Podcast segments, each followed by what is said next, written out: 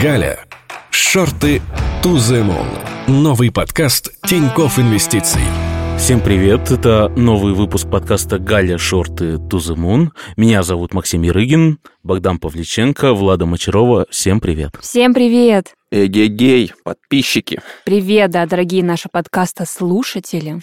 Продолжаем говорить об инвестициях и обсудим сегодня, как мы начинали инвестировать, что было нашими первыми покупками. Почему мы решили поговорить на эту тему. Почему мы решили это обсудить? Тут недавно вышла статистика Мосбиржи. За полгода, за 6 месяцев с начала года добавилось 3 миллиона человек, вдумайтесь, 3 миллиона человек, у кого есть брокерский счет, ну то есть 3 миллиона новых инвесторов. Как я понимаю, растет и число активных инвесторов, а всего 26 а, миллионов человек у нас зарегистрированы на бирже в качестве инвесторов ну, можно сделать вывод, что много новичков, и, наверное, многие не понимают, куда нести свои деньги, что покупать, чего ждать от этого всего. Еще, кажется, важно про это поговорить, потому что сейчас выросла очень сильно доля физических лиц инвесторов, которые оперируют на рынке. То есть почти там, 76% всех сделок — это сделки частных инвесторов.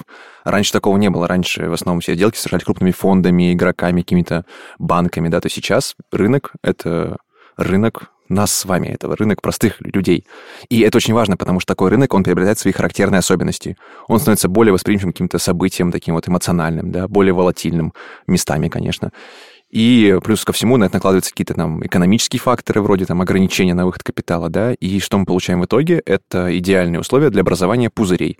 Поэтому я бы поговорил об этом, да, то есть взвесил за и против насчет там, как начинать инвестировать сейчас или потом, или подождать, да, то есть потому что, мне кажется, очень важно сейчас дать какой-то вот ориентир, маяк, да, то есть людям, которые только-только вот вышли на рынок. Да, ребят, согласна с вами. Сейчас очень много новичков, очень много частных инвесторов, и мне кажется, очень важно объяснить им, с чего начинать, что покупать, на что обращать внимание, и рассказать вообще, как мы начинали свой путь в инвестициях, с чем мы успели столкнуться и каким выводом мы пришли. Да, только давайте, ну, еще раз скажем, что все наши какие-то выводы, это не руководство к действию, это просто какая-то помощь, подсказка, да, то есть мы хотим, чтобы показать вам какие-то грабли, на которых, может быть, вы сможете научиться, да, и... Которые мы прошли и уже себе набили шишки, да, да во лбу. А, ну что, давайте про первые наши какие-то такие сделки поговорим. Не знаю, я бы Владу попросил а, рассказать. Мне кажется, у Богдана, как всегда, самый такой а, серьезный опыт. Э, успешный успех. Успешный успех, да. Так, я так понимаю, что у меня самый неуспешный, если я самая Нет, интересный, первая. потому ну, что ладно. мы с Богданом уже как-то общались, а вот интересно послушать и тебя. Хорошо, ладно, прокатила. Девочки, вперед. Ну ладно. Так, мой первый опыт в инвестициях начался на втором э, курсе в университете. Это был 2019 год, и время, когда инвестиции были на пике, когда об этом было модно говорить, когда об этом говорили все. Это был второй курс, э, и мне тоже хотелось во что-то инвестировать. Э, я уже представляла картинки себя, что я богатая, у меня большая квартира в центре Петербурга, тачки, машины. Я уже представляла себя инвестиционным магнатом, и очень быстренько скачала приложение брокерское и что-то купила. Какие, собственно, были мои первые покупки? Так как я ничего в этом не понимала, времени что-то изучать у меня совсем не было, я наткнулась вот на те акции, которые мне знакомы. Ну, то есть не то, что знакомы, а те компании, которые, в принципе, у меня на слуху. И я, не разбираясь ни в чем там, ни в финотчетах, ни в показателях, короче, ни в чем не разбираясь, я купила самое первое попавшееся, те акции, которые, в принципе, мне казались знакомы. И, и в принципе, все. Это какие? Что тебе показалось там знакомым? Ой, э, я помню ленту, ну, лента известная компания, я помню, я там покупала часто еду, мне казалось, все, вот продуктовый ритейлер, нормально, что-то уже известно, короче. Уже второй выпуск говорим, как Влада покупает еду. Да, да продолжаем. Еда, ага. это моя любимая больная тема. Так, значит, лента была у меня «Газпром», э, Сбер, и, кажется, больше мне денег у меня не было, больше мне не хватило ничего. Вот эти три акции были мои первые инвестиции. Собственно, других компаний я не знала, эти я знала, и я решила, ну все, поехали. После покупки я каждый день заходила в приложение, смотрела, что с теми акциями, думала, вот сейчас вот они взлетят, вот сейчас 5-20%, хоть что-нибудь да будет, но, к сожалению, ничего не происходило, а я почему-то была уверена, что вот если я купила акции, то, скорее всего, они должны взлететь там через месяц, через два, и я заработаю кучу денег. Но так не произошло, и я очень быстро в этом разочаровалась и забила на это все, закрыла приложение и подумала, ну и фиг с ними. Ну и пусть они у меня там растут как-нибудь, э, через годика три я с ними что-нибудь сделаю. Ну что, стала ты магнатом? Не особенно, если честно. Или стала акционером магнита? Как-то я говорю, я разочаровалась, э, забила на все это и стала заходить туда через годик, через два, видела какие-то красные цифры, нехорошие, подозрительные, еще больше в этом всем разочаровывалась и забивала на это. Но через три года я их решила все-таки продать. Ну, кстати, с прибылью. А, то есть ты дождалась, когда у тебя они все-таки попали в эту зеленую зону? Да, я дождалась. Ну, как-то было не, не специально я ждала, мне просто надоело их держать, и я взяла и продала все. Но с прибылью. Давайте я расскажу, что у меня было первое, и как я пришел в этот мир замечательный. Так вот, как это было? У меня есть друг, который все мне рассказывал и рассказывал. Вот как раз примерно в те же годы, по-моему, когда и Влада начинала, это был вот этот ковидный... Перед ковидный. А, у тебя был перед ковидный, да. да. А у меня вот как раз-таки следующий год после. И вот он рассказывал про то, как сейчас растут технологические компании и какой явно будет рост у компаний, которые занимаются биофармой. Ну, на угу волне того, что разрабатывались различные вакцины, препараты и так далее. Вот этот момент меня увлек. Я стал читать, слушать, э, смотреть какие-то видео на Ютубе. И, в общем, открыл счет, открыл приложение. Что же первое я купил? Не стал я лезть в эту биофарму, и хорошо. А купил я, ну, как и Влада, Сбербанк. Вот я сейчас просто открыл, э, что у меня тут было. Чуть-чуть Сбербанка, Облигация Москвы у меня была. Ой, неплохо, кстати, хороший доход, наверное, по облигациям Москвы. Ну как хороший? Выше, чем по вкладам? К счастью, она закрылась и, ну, наверное, выше, да. Так, и что еще у меня? Северсталь, Татнефть, вот. Неплохо. Почему я их именно купил? Ну, наверное, я кого-то подслушал, услышал, а еще я в бытность моей журналистской деятельности писал про них какие-то заметки, либо рассказывал. И вот, вот это знакомство с этими компаниями явно здесь сыграло свою роль. Тоже, Влада, если ты там в ленту ходила, закупалась, то я вот про Северсталь что-то писал, про этих замечательных металлургов, то вот я думаю, ну вот, наверное, с ними все будет хорошо. Естественно, тоже никакого не было анализа, изучения, кто, что, куда, как. Купил, купил. Ну, естественно, все пошло вниз. И тоже все было красненькое уже потом, спустя какое-то время, я выставил Лимитную заявку. Да, я выставил лимитные заявочки с тем, чтобы они продались хотя бы в ноль, чтобы хоть как-то, ну, вернуть свои деньги. Но Сбербанк, кстати, с того времени я, по-моему, так и не продавал, я его все докупаю. И еще один момент, то, что я покупал совсем на чуть-чуть. Я там выделил себе условные 5 тысяч, и вот на эти 5 тысяч накупил. А вот это правильный, кстати, подход, что ты не стал на всю котлету, там у тебя было 30 тысяч, и ты на все 30 тысяч пошел, ты вот прям... Я по чуть-чуть да, решил, молодец, да, вот, это вот хороший изучать, подход. Как оно работает. Интересное замечание, что ты многие акции продал в тот момент, когда они вышли в ноль. Я замечаю, у многих инвесторов есть такой паттерн, да, то есть что они сидят в убытках, потом акция отрастает до точки входа их, и они такие, ну все, ладно. В принципе, неплохой бизнес получился. В ноль вышли и уносим ноги. Сейчас я так не делаю, надо сказать. Я, кстати, сейчас хоть чуть-чуть, но повыше ставлю заявочку, чтобы хоть какая-то копейка, да, она была в плюсе. Но что-то из тех первых покупок, оно по-прежнему висит у меня на счету. А у меня вот э, такая примета, если моя убыточная акция вышла в ноль, значит, скоро она выйдет и в 10, и в 20 процентов. Так вот, да, да, скорее всего, так оно и... Ну, то есть Хотя я... Кто... Это, это просто, да, примета такая, что Уровень если... анализа Тинькофф инвестиций. У меня есть примета. Богдан, давай, а ты, твоя успешная история. Мне кажется, у Богдана сто процентов будет успешная история, в Ни в коем случае нельзя так говорить, потому что нет, инвестиционный опыт, он всегда тернист и суров. То есть у меня был похожий опыт на Макса, то есть я также приходил из э, журналистики, и покупал компании, с которым знаком. Я рассказывал уже, что у меня была идея фикс э, найти корреляцию между новостями и э, котировками акций. Корреляцию найти не получилось, но тема инвестиций меня так увлекла, что я начал какой-то ну, формировать первый портфель свой. Это было вот сегодня как раз освежал в памяти осенью 2018 года. И тогда я купил, как сейчас помню, акции НЛМК. Закупился там тремя микропакетиками, и средняя у меня была 157 рублей какое-то время прождал, получил первые дивиденды и э, вышел там, заработал, получилось около там 600 рублей там при вложениях 15 тысяч. Кажется неплохо, но сейчас я вот сейчас посчитал, сколько получилось бы. Если бы я их держал все это время, то у меня бы доходность была 30% э, от роста акций, и еще вот просто представьте себе, я бы получил 50% одними дивидендами. То есть почти наполовину моя покупка бы окупилась просто сама собой. Мне кажется, это очень неплохо. Ну, круто. Но ты их не продержал, да? Ты в итоге их продал. У меня была такая же ситуация, как у Влады, что я покупал акции, мне хотелось динамизма какого-то. Я хотел вот покупать и продавать. Я хотел вот быть этим спекулянтом, который, знаешь, вот образ этот вот в массовой Волком культуре. Солл-стрит, да, таким, Да, да, да, который там жестким. Такой, «М, входим на всю котлету, там акции растут, котировки, там Продавайте, да. покупаем, да. Потом, не знаю, там, мне кажется, рынок перегрет, встаем в шорт, да, и зарабатывать вот на каких-то вот таких вот эмоциональных качелях, в общем, мне хотелось. Я не готов был быть там долгосрочным инвестором, я вот хотел именно аттракцион вот этого фондового рынка, когда все крутится, там, знаешь, вот ты смотришь стакан, там каждую секунду совершаются сделки на миллионы рублей, ты видишь, как они вот протекают мимо тебя. Ты так красиво рассказываешь, мне аж захотелось купить что-нибудь.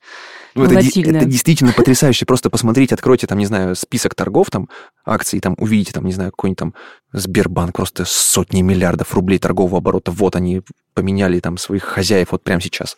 Ну, какой можно сделать вывод здесь? Что вот эта история, она очень такая притягательная. Из-за ожиданий как раз притягательная. Это картинка красивая, да. Да. то есть у всех ожидания не соответствуют реальности. Фондовый рынок, по сути своей, это механизм, инструмент перетока там, капитала от заемщиков к кредиторам. И наоборот, от кредиторов к заемщикам, да. А если мы говорим про вот рынок какого-то вот в массовом понимании, да, он превращается, как говорили великие инвесторы, это э, механизм перетока денег от нетерпеливых к терпеливым. Все. Нужно не быть нетерпеливым, а быть терпеливым, да. Не нужно думать, что вы заработаете все деньги мира здесь и сейчас, в этот же момент. А откуда вообще приходят эти ожидания? Почему мы, когда, ну, мы, наши начинающие инвесторы, откуда у них появляются эти огромные ожидания? Почему они думают, что они сейчас придут и заработают все деньги мира? Откуда это вообще пришло? Вы помните, вот почему у вас такие ожидания возникли? Это массовая культура, это фильмы, это «Волк с Уолл-стрит», это, ну, вот, э, литература разная, да. Ой, я, я вспомнила, э, прости, Богдан, я помню, я смотрела девочку, одну блогера, моя однокурсница, и она показывала свой портфель, там было 300 тысяч, доход 60%, и я так этим, блин, думаю, вот я тоже так хочу, такой огромный себе портфель, и тоже такую доходность. Вот я вот этим примером, я подумала, ну все, у меня сейчас тоже получится, я сейчас тоже заработаю все деньги мира. Вот меня вот это вот сподвигло, и это стало моим триггером к огромным ожиданиям, что вот, мне кажется, большая ошибка. Потому что эти блогеры, они часто транслируют только одну сторону медали, что это доход, это деньги, это достижение целей, но никогда они не говорят про то, что это часто и какие-то убытки, и там и ребалансировка часто, и продажи, и вообще это очень много учебы и получения навыков и знаний. Они об этом не говорят очень часто. И показывают только красивую картинку. Да, это легкий успех. Посмотрите сейчас вот на рынок, на график индекса Мосбиржи. Он с начала года вырос на 45%. И если посмотреть на список акций, да, вот даже не только там в индексе, которые, а вообще, ну, всех акций российского рынка, там единицы они не выросли. Все акции, они зеленые. Естественно, кажется, что воткни палку в землю, и она тоже вырастет в денежное дерево, да? И на такой волне, конечно, хочется совершить свою покупку, хочется быть частью этого успеха. Хочется ухватить, в общем, да, этот успех. Да, и это абсолютно понятное желание, то есть нельзя с ним спорить, да. Вопрос, как сделать это безопасно для своего капитала? Ну и как? Ну, во-первых, вспомним азы. Вам нужна стратегия, да? Стратегия всему голова. Твое любимое слово – диверсификация. Диверсификация, ну да, да. А, на самом деле, снизить свои ожидания. Вот, я думаю, что в первую очередь важно. Э, Наверное, даже не снизить ожидания, а понять, а чего мы, в принципе, хотим от инвестиций и насколько это реально. Допустим, если вы думаете, что вы сейчас купите а- акцию и накопите на квартиру, то сразу говорим, что, скорее всего, нет. То есть ставить, вот Богдан сказал про стратегию, про диверсификацию, а я скажу, ставьте себе реальные цели. И лучше небольшие. Для, нач- Сначала. для начала, да, то есть что-нибудь небольшое, там, получить первые дивиденды, да, то есть там просто, может быть, мне кажется, неплохая цель купить первую акцию, посмотреть, как это работает, да, то есть как котировки движутся, как они меняются, почему они меняются. Потому что многие, кстати, вот приходят на рынок, да, вот покупают какую-то акцию, она начинает каждый день падать, взлетать, да, и у них вопрос, а что вообще происходит, почему такие колебания, да? И когда начинаешь в этом разбираться, ну, приходит какое-то понимание процессов. Кстати, цель еще помогает нам понять, сколько мы хотим заработать, да, и когда мы зафиксируем прибыль и, собственно, уйдем с рынка. Но с другой стороны, посмотри вот на Макса. Он регулярно покупал Сбербанк. У него не К было... чему пришел? Да, и к чему пришел? К тому, что он акционер успешной компании, которая приносит ему регулярно дивиденды, которая наверняка уже в портфеле неплохо отросла. Ладно, ребят, давайте мы, вы расскажете о том, каким выводом вы пришли вот э, сквозь года. Вот э, были ваши первые неудачные инвестиции, и к чему вы для себя пришли. Я, например, пришел к тому, что я стараюсь покупать на каких-то низких уровнях, но именно то, что перспективно ну, должно вырасти. Несмотря на то, что я сам полноценно не могу проанализировать компании, надо сказать, но я доверяюсь нашим аналитикам или каким-то специалистам, кому я доверяю. И вот, ну, если есть такое мнение, и оно сходится там с разных сторон в том, что стоит сейчас, пожалуй, брать, да, я, может быть, возьму, поставлю заявочку, куплю, но сразу же, если раньше я так не делал, то сейчас я всегда делаю. Если бумага уйдет на минус 10%, она продастся автоматически, чтобы хоть потерять, так не все. Также я выставляю на плюс какую-то сразу автоматическую историю. Не знаю, насколько вот правильно это стратегия, тактика, тактика, наверное. Она правильная в том случае, если ты ее придерживаешься, и она дает прибыль. То есть э, я знаю, я встречал какие-то стратегии, которые кажутся по своему содержанию, они кажутся полным бредом, да, то есть там человек продает доллар тогда, когда он вырастает на такой-то процент от его покупки, да, то есть, ну, вот какие-то вот абсолютно штуки, которые не имеют отношения ни к какому фундаментальному анализу, ни к фундаментальной стоимости, там, валюты, акций, неважно чего. Но они работают, потому что он четко придерживается. У него есть стратегия, он ее придерживается, он покупает тогда-то, продает тогда-то. Все. Это вот база, да, то есть у тебя есть там уровень, где ты фиксируешь там убытки, да, и уровень, где ты фиксируешь прибыль. Все, то есть больше ничего не нужно для успешной стратегии. Ну и вот, кстати говоря, если как бы рост действительно оправдывается, он идет, бумага идет в рост, то я представляю эти, соответственно, минус проценты, плюс процент, и уже там идет все вверх, вверх, вверх, и я вполне себе там зарабатываю что-то. А, кстати, у нас сейчас в Тинькофф Инвестициях появился трейлинг стоп. Ты, Макс, наверное, знаешь про это, да? А я не знаю, что за трейлинг стоп. Трейлинг стоп это такой э, вид отложенной заявки, да, которая позволяет не выставить там, как, например, при достижении такого-то уровня, там твоя заявка отправится на биржу, и акция будет там продана, да. Это обычные заявки. Это обычная Лимитные, отложенная заявка, да, там отложенные, take profit, например, Мгм. да. А трейлинг стоп, он позволяет заявке двигаться вслед за ростом цены. То есть, например, да. О, это как раз о том сейчас, о чем Макс говорил, типа, что он переставляет эти... Да, я вот руками представляю. Да, Ну, да. А интересно. теперь этот процесс можно автоматизировать. Класс. Надо, надо изучить вопрос, как а всегда. как это сделать? Там кнопочка есть какая-то, да? Ну, наверняка. в приложении. Давай про приложение будем, пока не знаю. В терминале точно есть, да, то есть я видел, с точки зрения терминала его реализовали. То есть вот А кто в терминале у вас? Я вот не торгую в терминале, это сложно для меня. Попробуй, он просто он э, создает ощущение, как будто ты сидишь за рулем космического корабля и такой там. Этот, меня это пугает, там столько всего, такие графики. Ой, очень страшно. Мне сейчас Макс показал, очень страшно. Вау. Не знаем, что это такое. Ну, скажи, Макс, ощущаешься волком с Уолл-стрит просто, у которого много графиков, там, там такой, там, Ну. как, как паук смотрит сразу в 10 сторон. Ну да, да, есть такое. Так, у вас-то какие выводы? Вы-то до чего дошли? Главный вывод, наверное, что не стоит идти на поводу эмоций, да, там, и пытаться заработать там сразу очень много, да, нужно скорее ставить себе реальные цели, да, возможно, для каждой покупки, да, и постепенно и к ним идти. Вторая цель, да, то есть, что не нужно совершать много действий. Нужно понимать, что ты делаешь, зачем делаешь, и принимать осознанные решения. То есть у тебя есть там причина, есть следствие, и есть твоя реакция на все эти события. Анализируешь свои действия, то есть взлетела она, не взлетела. Собираешь пять таких ракет, которые там взлетели, не взлетели например, да, и потом уже пытаешься что-то выявить, там, смотришь потом, как бы расставить отложенные заявки, там, как, э, где прибыль зафиксировать. Это сложно, да, поначалу кажется, потому что вот она взлетит, все, сейчас я потеряю деньги. Нет, такая будет ракета и завтра, и послезавтра, и после-послезавтра. Они постоянно случаются. Я специально, вот сейчас покажу вам график акций. Это вот первое мое серьезное фомо. Fear of missing out. Давайте. Да, это страх, фома, это страх упущенных возможностей. То есть вы боитесь, что вот как мы сейчас на примере объяснили, если вы сейчас, например, не купите бумагу там или не продадите ее, вы упустите много возможностей и будете себя потом мучить этим. Ну вот Богдан уверяет, что э, возможности будут всегда, в общем. Смотри, я просто покажу. Это график э, компании Лензолото в начале 2020 года. Мгм. Хорошо. Смотри, в моменте да. компания стоит 28 500. И тут показаны мои покупки. То есть я совершал сделки там от трех с половиной тысячи до четырех. Мгм. То есть представь, какие вот Ну, ты прям хорошо зашел, у тебя такие эмоции, наверное, я да, хорошо были? зашел, хорошо вышел, и там через Мгм. две недели компания взлетела Что ты чувствовал? даже не на 10, не на 20, не на 30 процентов, она взлетела на сотни процентов. Я чувствовал боль, разочарование. Это ужасно. Я рвал на себе волосы. Блин. Это было очень-очень больно. И что сейчас с Лензолот? А эта компания была пустышка. У нее Вот, она не вела да. операционную деятельность. Я, по-моему, рассказывал про нее. Да-да-да-да-да. Она не вела операционную деятельность. Она... У нее просто было много кэша на счетах. Она так взлетела, потому что наконец-то появилась какая-то ясность с дивидендами, что она будет распределять свою прибыль э, в пользу акционеров. В основном в пользу, пользу золота, которое было главным акционером. А сейчас, по сути, это пустышка. Она стала настоящей пустышкой, потому что деньги из нее ушли. И все, что в ней есть, это какие-то просто спекуляции на слухах. Я вспомнила, у меня была аналогичная ситуация с Богданом. У меня была акция ТГК-14.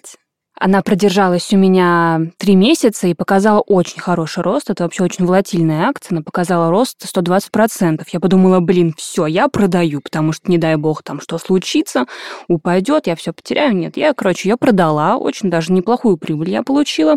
И сейчас я открываю график, значит, этого ТГК-14, и вижу там просто вот такую еще огроменную ракету. И вот как-то эмоций я даже почему-то мне никаких не ощущаю. А знаете почему? Почему? А потому что я вот поняла для себя, что лучше я заработаю меньше, но заработаю, чем я дождусь, когда она, блин, упадет. Ну, то есть лучше небольшая прибыль, чем никакой. И это меня успокаивает. Чуть-чуть. Особенно, ребят, давайте вспомним, Макс, вот мы с тобой записываем подкасты, когда происходят какие-то события регулярно, да, поэтому сейчас, вот Влада правильно говорит, лучше синица в, ру- в руках, чем журавль в небе, да, лучше какую-то прибыль потихонечку фиксировать, если она у вас есть. Ну, в этом плане, опять же, вот поможет вот этот инструмент, о котором ты сказал, да, который переставляет эти лимитные заявки. Скажи И еще при- раз, как называется.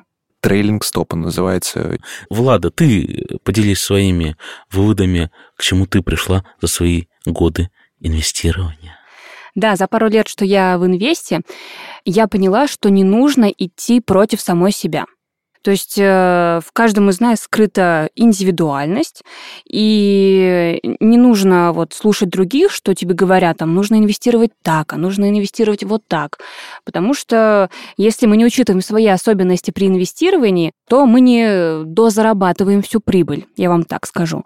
Вот когда я инвестировала там на 3-4 года долгосрочно, мне было не очень комфортно, но везде говорили, что долгосрок — это вот то, что вам нужно. И вот я чувствовала себя не очень хорошо, я переживала, часто заходила в приложение. Э, И потом со временем я поняла, что вот моя настоящая стратегия — это инвестировать на пару месяцев, ну, то есть я не люблю держать долго где-то деньги свои. У меня даже все вклады на полгода максимум.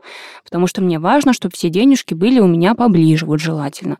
Поэтому там долгосрочная история – это не моя история.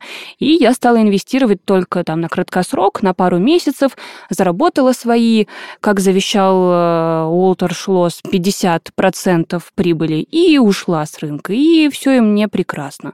То есть я слушаю себя и инвестирую, основываясь на своих особенностях. И вот, как сказал Макс, я ставлю обязательно отложенные заявки. То есть я покупаю бумагу, ставлю заявку там на рост 50%, ну ладно, на 40%, и иду спокойно себе гулять. Не захожу я в приложение часто, там, не знаю, раз в месяц, и мне этого достаточно. То есть, ребята, слушайте себя, свои ощущения, свои особенности э, и инвестируйте, основываясь на этом. Если вам э, хочется, вот как сказал красиво Богдан, какой-то динамики, чтобы там качели были эмоциональные какие-то вот, то выбирайте там какие-то небольшие компании, э, средние, более волатильные. И главное, небольшие суммы инвестируйте в компании. точно, да. точно, да. Ни в коем случае не вся котлета. Вот это, это я тоже, да, могу подтвердить, что, опять же, как я говорил, я брал по чуть-чуть. Какой-то такой психологический мой барьер, условно, вот поначалу там 5 тысяч, я возьму на эти 5 тысяч, куплю того всего, посмотрю, как это работает, изучу вопрос а, чуть более подробно, и потом, может быть, расширю депозит. Плюсую дико к Максу. Вот э, если бы возвратилась сейчас в свой 2019 год прекрасный, я бы купила бы одну акцию, но потренировалась бы на ней. Не знаю, как она там движется, туда-сюда, анализы какие-то почитала, финотчет. А вот следить за тремя акциями, когда ты новичок и ничего не понимаешь, это не очень удобно, и там, если одна упадет, вторая там еще что-то с ней случится. Короче, вот инвестируйте на небольшие суммы, на маленькие, которыми вы готовы пожертвовать, если вдруг что и в одну-две компании, чтобы просто протестировать свои навыки, свои особенности, понять, как вам удобно. Кстати, показывают исследования, что пожертвовать не готовы даже маленькой суммы обычные люди. Есть такой нюансик. Ну... Ты все правильно говоришь, но я, я к тому, что обычно люди, новички, которые приходят на фондовый рынок, они не готовы ничем жертвовать, они готовы только зарабатывать бабло здесь и сейчас. Есть такой нюансик. Ну, это так, это угу. ремарка. Давайте просто какой-то подведем структурированный итог, да, что используйте отложенные заявки, которые будут как бы оформлять вашу стратегию, да, то есть заработал столько-то, потерял столько-то, тоже вышел. Опирайтесь на свои индивидуальные особенности, то есть поймите, как вам удобно инвестировать, на какой срок вам удобно инвестировать, да, то есть чтобы вы чувствовали себя психологически комфортно. А, не бойтесь упустить возможности. Они будут всегда как ты вот часто говоришь. Да, не будут всегда. И не ждите от рынка какой-то динамики. Просто поймите, что в первую очередь рынок — это способ стать богатым медленно. Это марафон, а не спринт. А еще я добавлю, что не бойтесь ошибаться, что первые инвестиции, скорее всего, с тем учетом, что вы не очень много знаете про инвестиции, про рынок, у вас не очень много навыков, скорее всего, будут неудачными. И это совершенно нормально, потому что мы все учимся. Именно поэтому мы и говорим вам брать небольшие суммы и одну акцию, чтобы научиться. Ну, а потом-то уже можно... Потом, конечно, да, побольше, идем и вперед. побольше, и побольше, и побольше. Не только ленту. Ну, можно еще и пятерочку, конечно. Я окей. Да. Еду я тут как-то в такси. И говорит мне, таксист, рубрика истории таксист.